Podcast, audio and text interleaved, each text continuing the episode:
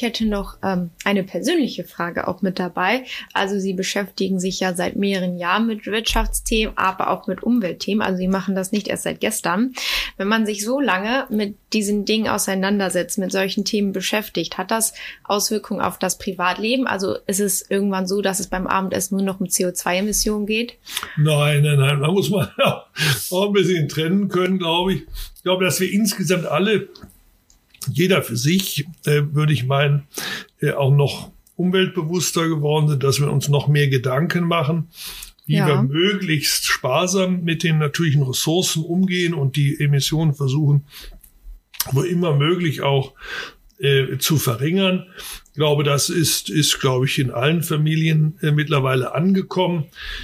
Was doch interessant ist zu sehen, also für mich jedenfalls total interessant ist zu sehen, was alles auch möglich ist, von dem mhm. man noch vor wenigen Jahren glaubte, dass es nicht möglich ja. sei und äh, dass man damit doch enorme Fortschritte erzielen kann. Ich war ja vor vielen Jahren hier Wissenschafts- und Innovationsminister Nordrhein-Westfalen. Äh, damals habe ich mich sehr darum gekümmert, dass wir überhaupt wieder Lehrstühle an den Unis bekamen, die sich mit Elektromobilität beschäftigten wir hatten in dem Bereich der Elektrochemie über Jahrzehnte unser Know-how eigentlich weltweit äh, gegen Null mhm. laufen lassen und haben uns dann gewundert, dass das technisch so schwierig sei, batteriegetriebene Fahrzeuge entwickeln zu können. Mittlerweile haben die Forscher in so kurzer Zeit solch große Fortschritte erzielt, dass man heute auch äh, Sportwagen sieht, die voll elektrisch fahren können, das mit stimmt. Spitzen, mhm. ähm, Geschwindigkeiten und enormen Reichweiten und noch vor, ich würde sagen, wenigen Jahren behauptet wurde, dass das alles gar nicht ging. Ich habe schon vor 15 Jahren fest daran geglaubt, dass viel mehr drin ist. Man muss sich eben nur darauf einlassen. Man muss die Voraussetzungen schaffen. Man muss eben auch Forschung zulassen. Man muss sich mhm. was einfallen lassen. Und wenn man dann sieht, was schon in der Zeit jetzt wieder erreicht wurde, das bin ich eigentlich doch ganz optimistisch, dass wir auch diese Transformationsaufgabe, mhm. die sicherlich anspruchsvoll ist und noch zum erheblichen Teil vor uns liegt, dass wir die auch sehr erfolgreich gestalten können, wenn wir eben die äh, Möglichkeiten, die wir eben auch haben, äh, nutzen ja. und unseren Verstand äh, ja. einschalten und unsere Fähigkeiten, die wir haben, nutzen und ähm, dann auch ähm, nicht nur unsere Lebensbedingungen damit verbessern und die Umwelt, sondern daraus auch wieder Vorteile ableiten können, um auf den Weltmärkten auch weiter punkten zu können. Wenn wir jetzt ähm, gerade auch ein bisschen globaler sind, also NRW gilt als Industrieland und jetzt ist es so, gerade wenn wir über Veränderungsprozesse sprechen, viele Weichen werden in Brüssel und auch in Berlin gestellt. Wie muss ich mir das jetzt vorstellen? Wird NRW dort überhaupt gehört oder einbezogen? Ja, absolut. Nordrhein-Westfalen wird gehört. Wir sind ja mit Abstand äh, das größte Bundesland. Wir sind aber auch wenn wir ein eigener Staat wären, mhm. Äh, das siebtgrößte Wirtschaftsland in der Europäischen Union.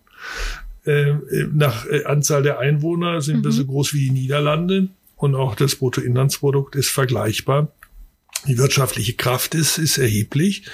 Aber weil wir so stark sind, einwohnermäßig, aber auch wirtschaftlich, sind wir natürlich auch auf der Klimaseite relevant ja. und haben natürlich auch ähm, äh, die siebthöchsten äh, Emissionen in Europa als Wirtschaftsregion. Nicht zuletzt, weil wir auch viele energieintensive Industrien hier beheimaten. Und deswegen hat auch Deutschland ein hohes Interesse und hat auch die Europäische Union ein hohes Interesse, dass sich auch Nordrhein-Westfalen weiterentwickelt, klimafreundlicher wird. Und gerade im Energiebereich, äh, wo wir auch einen wichtigen Beitrag zur Energieversorgung Deutschlands über Jahrzehnte geleistet haben, äh, kann Nordrhein-Westfalen sehr hilfreich sein, um schneller auch CO2-Emissionen zurückzunehmen. Deswegen ist es auch für Berlin und Brüssel wichtig, auf die Stimme Nordrhein-Westfalens zu hören. Wir haben da sehr viel Zugänge zu den Regierungen, aber auch zu den Abgeordneten in den Parlamenten. Und wir beziehen sie auch in unsere Themen sehr eng mit ein. Jetzt würde ich gerne noch mal wissen, also wie gesagt, ich hatte ja gerade schon gesagt, Sie machen das schon seit mehreren Jahren. Wenn wir jetzt über Transformation sprechen, womit Sie sich ja auch beschäftigen, ähm, warum ist Ihnen denn das Thema wichtig oder was ist Ihnen denn persönlich besonders wichtig bei den Themen oder wenn Sie darüber sprechen?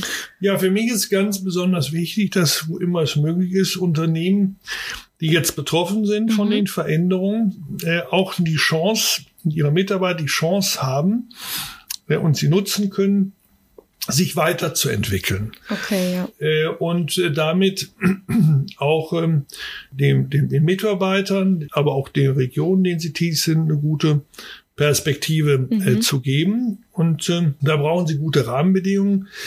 Die Unternehmen, die Mitarbeiter tragen dafür ganz überwiegend ja auch eine eigene Verantwortung. Die nehmen sie auch in der Regel wahr ähm, und, und gut wahr. Äh, aber die Politik, wenn sie schnellere Veränderungen will muss sie diese auch begleiten durch ja. angemessene Maßnahmen, durch angemessene Rahmenbedingungen. Und wir sehen in, äh, auch durch die Digitalisierung, aber durch andere Fortschritte auch, die wir äh, technologisch haben, äh, dass äh, die Innovationszyklen, wie wir das so schön sagen, also den Zeitraum, bis die nächste Neuerung kommt, immer kürzer werden.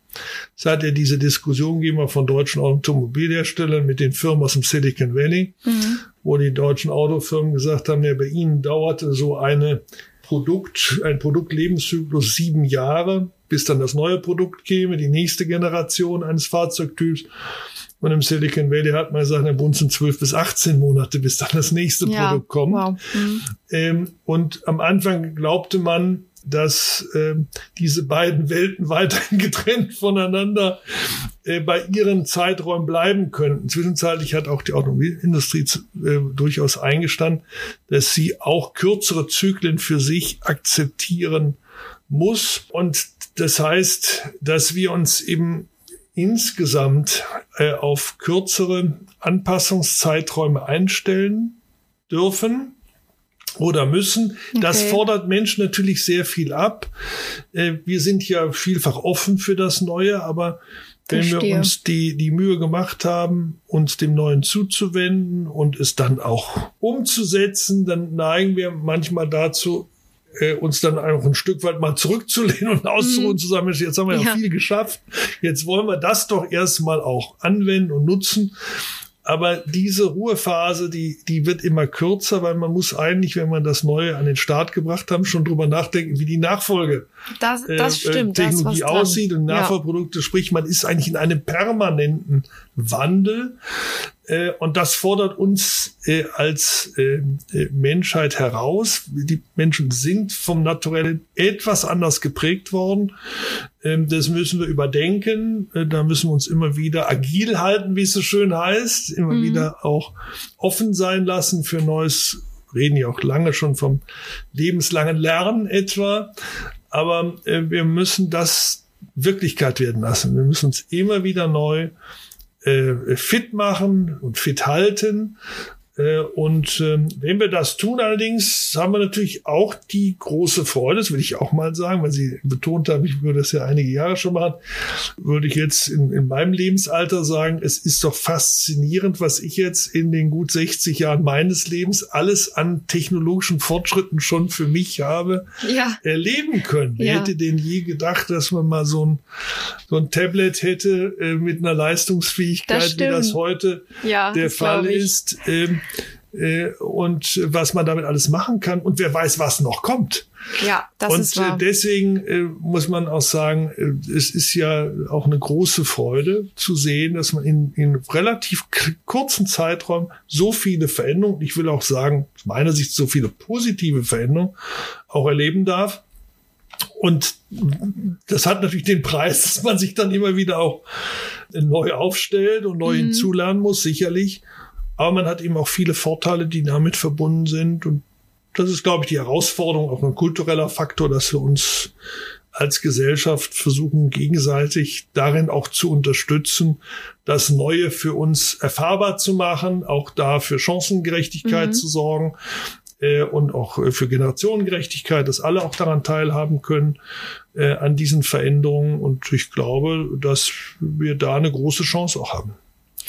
Herr Pinkwart, vielen Dank, dass Sie meine Fragen beantwortet haben und auch jetzt einmal die Seite der Politik dargelegt haben. Vielen Dank dafür. Danke Ihnen für das Gespräch.